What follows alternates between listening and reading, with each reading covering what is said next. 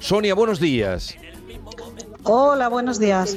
Eh, a punto de llegar el día, ¿no? De cumplir eh, el reto que se propuso Beatriz. Sí, totalmente. Estamos muy, muy emocionados porque ha sido mucho tiempo siguiendo a Beatriz y la verdad es que es emocionante todo esto. Bueno, cuéntanos un poquito la intrahistoria de esta aventura. Pues mira, esto es un reto que se ha propuesto Beatriz, eh, se lo propuso hace mucho, eh, lo empezó a pensar en la, durante la pandemia y es un reto personal. Ella normal es una alpinista o una deportista de élite y se plantea muchos retos de superación. Se ha planteado muchos retos de este tipo en la montaña, de autosuficiencia y de repente en la pandemia pensó, ¿y por qué en una cueva? Y estuvo mirando experiencias que se habían hecho de este tipo. Sí y dijo, bueno, pues yo voy a superar todas estas, lo voy a hacer más difícil todavía, me voy a meter sin referencias de tiempo, sin luz natural, sin contacto con el exterior. Y dicho y hecho, o sea, es un proyecto personal de ella y empezó a involucrar a mucha gente alrededor, pidió ayuda, pero bueno, ella nos dijo, me meto sí o sí, con vuestra ayuda o sin vuestra ayuda, y lo hizo. Pero mm, dices que pidió ayuda.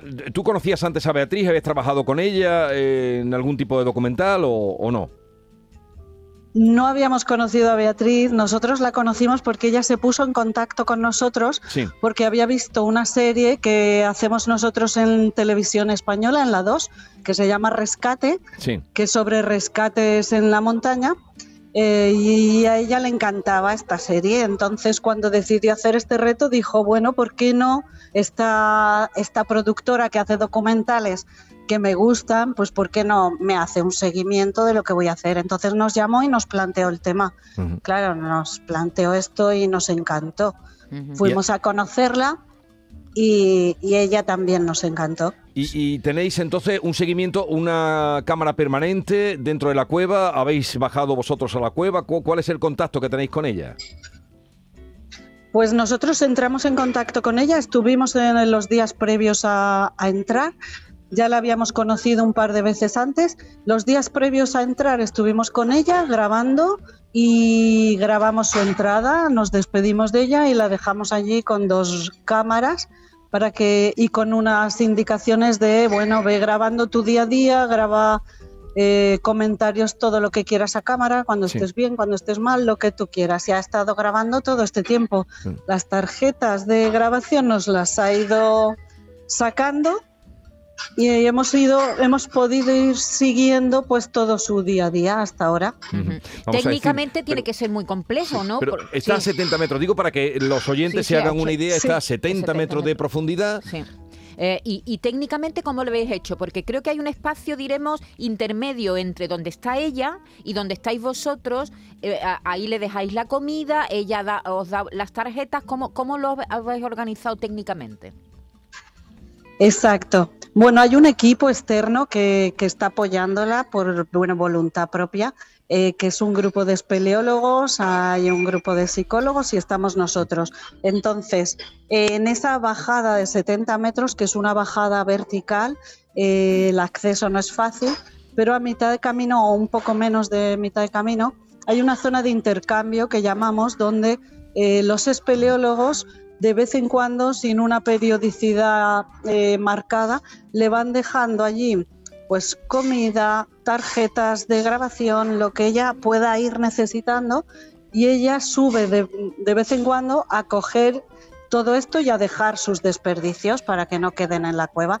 Nunca han entrado en contacto y ahí tenemos una cámara de vigilancia donde vamos registrando sus, sus apariciones para saber también que está bien, para llevar un cierto control.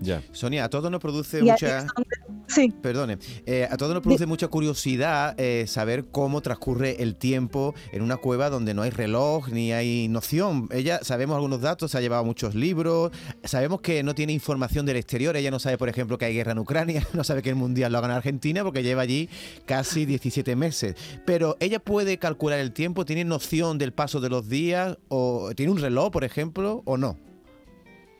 No tiene ningún reloj, no tiene ninguna referencia. Las cámaras que le hemos dejado, está, eh, hemos quitado toda la pantalla, no tiene nada de, de, conexión con el exterior. Ella, de hecho, al principio estaba bastante despistada porque ella en las grabaciones vemos que va calculando sus días aproximadamente por sus sueños y sus, o sea, sus horas de sueño y sus horas de, de día pero sus cálculos no han sido para nada, eh, no, no, han sido reales. Eh, entonces ella va calculando, bueno, pues por sus ciclos vitales que ella va viendo, pero, pero ya te digo que no tiene ninguna referencia. Sonia, ¿y en este tiempo ha habido algún momento, porque claro, como estáis viendo grabaciones que ella misma hace, ¿ha habido algún momento en el que habéis dudado? ¿Habéis pensado, no, a esta mujer hay que sacarla eh, o no? O, ella se ha mantenido en un estado siempre óptimo y con fuerzas para seguir? No, sí que ha habido momentos, sí que ha habido momentos porque de hecho las experiencias previas nos dicen que esta experiencia no la puede hacer cualquiera, que la gente aguanta poco, que el cuerpo necesita la luz solar, eh, que las hormonas se disparan. Entonces sabíamos que podían pasar muchas cosas y sí ha habido momentos en que Bea ha tenido subidas, bajadas. Esto lo podrán contar mejor los psicólogos, pero ha habido momentos que nos hemos preocupado un poco. Eh, que ella estaba alterada, ha tenido cambios de humor, ha tenido momentos de mucho mutismo, de hablar poco. Eh, mm. Sí que ha habido alguna historia. No como para decir bajamos y la sacamos de ahí, que era un plan, claro, eso era uno de los planes, por supuesto, su seguridad siempre ha sido lo primero, no hemos llegado nunca a ese punto, pero sí hemos hecho reuniones de, uff, vamos a valorar esto. Eh, bien, eh, Sonia, mm, ya llega el final. Mañana, eh, ¿a qué hora sale? ¿Se va a revelar el lugar donde está? ¿Cómo va a salir? ¿Cómo será? Sí, el final? mira, te puedo. Sí, sí, te puedo decir que sale mañana. sale de, ya, ya se ha publicado, así que te lo cuento. Sale de, una cueva que está en Motril, en Granada, y lo que esperamos es que dé una rueda de prensa eh, a las 11 en la sala de prensa del Centro de Desarrollo Turístico de Motril. Y ahí, bueno, pues recibimos a, cualquier medio que quiera estar y compartir con ella. Claro, nosotros no hemos hablado con ella. Ella, su intención era hablar con la prensa. No sabemos cómo va a reaccionar, cómo va a salir. ¿Y, la salida qué hora está prevista? Si a las 11 en la rueda de prensa, ¿qué hora va a salir? ¿A las 10, a las 9? La salida está prevista a las 9, de, la, mañana. Desayunar, supongo. Y ahí habrá un equipo. una ducha, me imagino. Bueno, habrá un equipo, claro, habrá un equipo médico para hacer una primera valoración médica. Ahí se encontrará también con sus amigos. Estará la psicóloga que ha preparado a Bea para este proyecto y de ahí se irá a dar una ducha y la rueda de prensa. Pues Esto será básicamente tendremos que conectar con esa rueda de prensa eh, en Motril. Eh, Sonia, gracias por atendernos y enhorabuena porque parece que esto va a ultimarse y va a cerrarse con éxito. Mañana ya es el último paso cuando aparezca Beatriz. Eh, gracias por atendernos y un saludo. Gracias a vosotros. Adiós. Un saludo. Gracias.